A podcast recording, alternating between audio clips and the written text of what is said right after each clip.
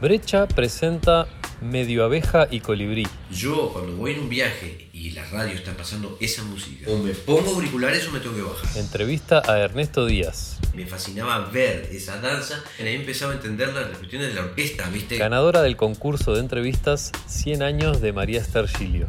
Ahí te compraste la guitarra y empezaste a aprender guitarra. Aprender guitarra y ya empecé a componer.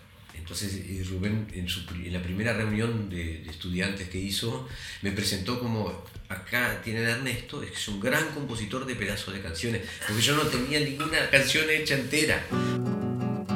En los momentos, por el viento, se puede oír algún cantor.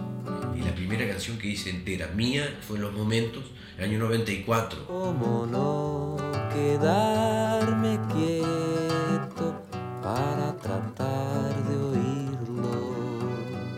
Estabas contando que no, no había televisión en esa época, había un tocadisco, la Sí, radio. sí. La parte musical, ¿por dónde entra? Había un disco, el disco Nuestra Razón de los Olivareños. Yo, eso fue lo que yo escuché de los Olivareños todos los días de mi vida durante muchos años.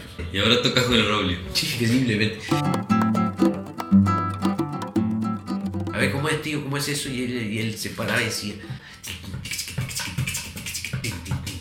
También siguiendo este viaje del pasado, ¿no? La infancia. ¿Qué es vivir en Artigas? ¿Cómo describís esa identidad? Y que yo dije un día, digo, "Ta, yo no voy a seguir escondiendo la lengua de, de mi abuela, que, eh, si voy a seguir escuchando los discos bajitos así. Digo, no, está. Yo hablaba así con ella. Y yo la extraño. Y la forma que yo tengo con mi abuela es hablar como ella me enseñó. Ella me dio su poesía. Y yo, es mía también. La uso cuando quiero. Y soy bilingüe, multilingüe, como cualquier persona del mundo, y más marcada en la frontera, donde hay un choque de dos lenguas eh, imperiales, que es el español y el portugués. Ese es el problema, que es ¡pum! Ahí se genera que para algunas personas es caos, para otras es cosmos. El caosmos, ¿no? Es esa idea de que dentro de esa explosión, de esa maraña, se forman pequeños cosmos. Bueno, eso pasa en la frontera. Aguarden que viene de topador. Mira, yo en, en- el cualquier uno tengo Chico Tristeza, que es en portugués de la frontera. Me solta Montevideo, que es en español de acá, de la frontera y un poco de portuñol.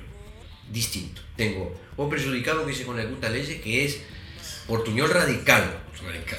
¿tá? que ni siquiera es, es portugués. Eu ando sempre de trapeira e vivo tapado de frieira. As pulgas só me correteiam, uma tremenda pudrição. El primer tipo que me invitó a tocar en Montevideo fue Ever con el Pato Robés. Y ahí vi el candombe canción encarnado en una persona. A mí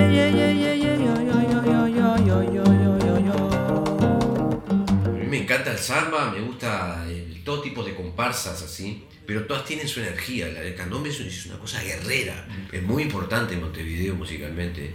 Sí. Es muy importante. Vos, es muy importante. Es muy importante.